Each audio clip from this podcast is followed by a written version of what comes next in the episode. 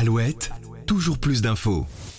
Des terrains de football marécageux, aux greens de golf inondés en passant par des cours de tennis sous l'eau. Il y a quelques jours, la tempête Ciaran a tout emporté sur son passage, à tel point qu'un grand nombre d'événements sportifs en ont fait les frais. Les fortes quantités d'eau qui s'abattent depuis plusieurs semaines ont des conséquences sur les habitations, mais pas que. Les activités sportives n'en sont pas moins épargnées. En Haute-Vienne par exemple, mais également pour le district de Vendée de football, les pluies diluviennes ont eu raison de nombreuses rencontres, semant une belle pagaille dans les calendriers des rencontres. Le casse-tête des matchs à devoir reprogrammer n'est pas la seule conséquence de cette météo dantesque, puisque les terrains, gorgés d'eau pour la plupart, ont été fermés pour tenter de sauver ce qu'il restait de l'herbe du début de saison. Aujourd'hui dans votre podcast Toujours plus d'infos, on fait le point sur la situation des intempéries qui ne font pas bon ménage avec les sports de plein air. Depuis la rentrée, on parle d'au moins 60% de joueurs, tous sports confondus, soit un licencié sur quatre, qui aurait fait les frais d'une annulation ou d'un report d'un événement sportif dû aux conditions météorologiques exceptionnelles, selon un sondage commandé par le site web à but non lucratif de suivi du changement climatique Round Our Way. Dans certains districts de football, comme en Haute-Vienne, le calendrier officiel des matchs affiche déjà jusqu'à près de trois semaines de retard. Selon un dirigeant de l'association, tous les départements sont à la même enseigne et quand on voit ce qui se passe en Charente-Maritime ou dans le Nord, on compatit d'autant plus.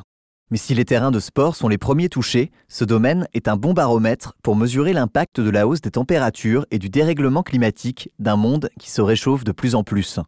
En Angleterre, par exemple, des stades tels que l'Emirates d'Arsenal sont passés à l'électricité verte, tandis que Forest Green Rovers a vu le jour se revendiquant comme le premier club de football 100% écolo.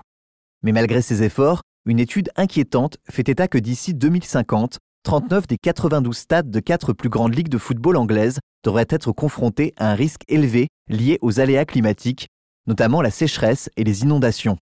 Les terrains de cricket, sport très populaire chez nos amis anglais, ont vu reporter près de 132 000 matchs régionaux à cause de la pluie entre 2013 et 2023. En France, de nombreux golfs comme celui de la Porcelaine, situé en Haute-Vienne, ont été fermés temporairement. Des tonnes d'eau qui ont contraint le site à cesser son activité pendant quelques jours.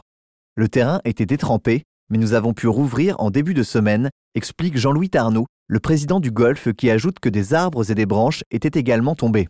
Les voiturettes et les chariots sont en revanche toujours interdits sur le Golfe.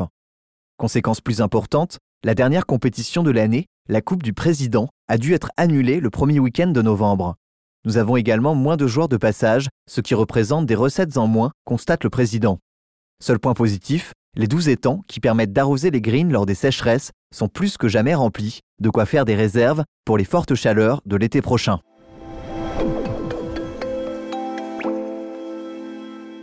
Quand le dérèglement climatique nuit fortement aux événements sportifs, c'était votre sujet du jour. Quant à moi, je vous retrouve demain pour un nouvel épisode de Toujours plus d'infos. À très vite. Toujours plus d'infos, le podcast de la rédaction d'Alouette qui va plus loin.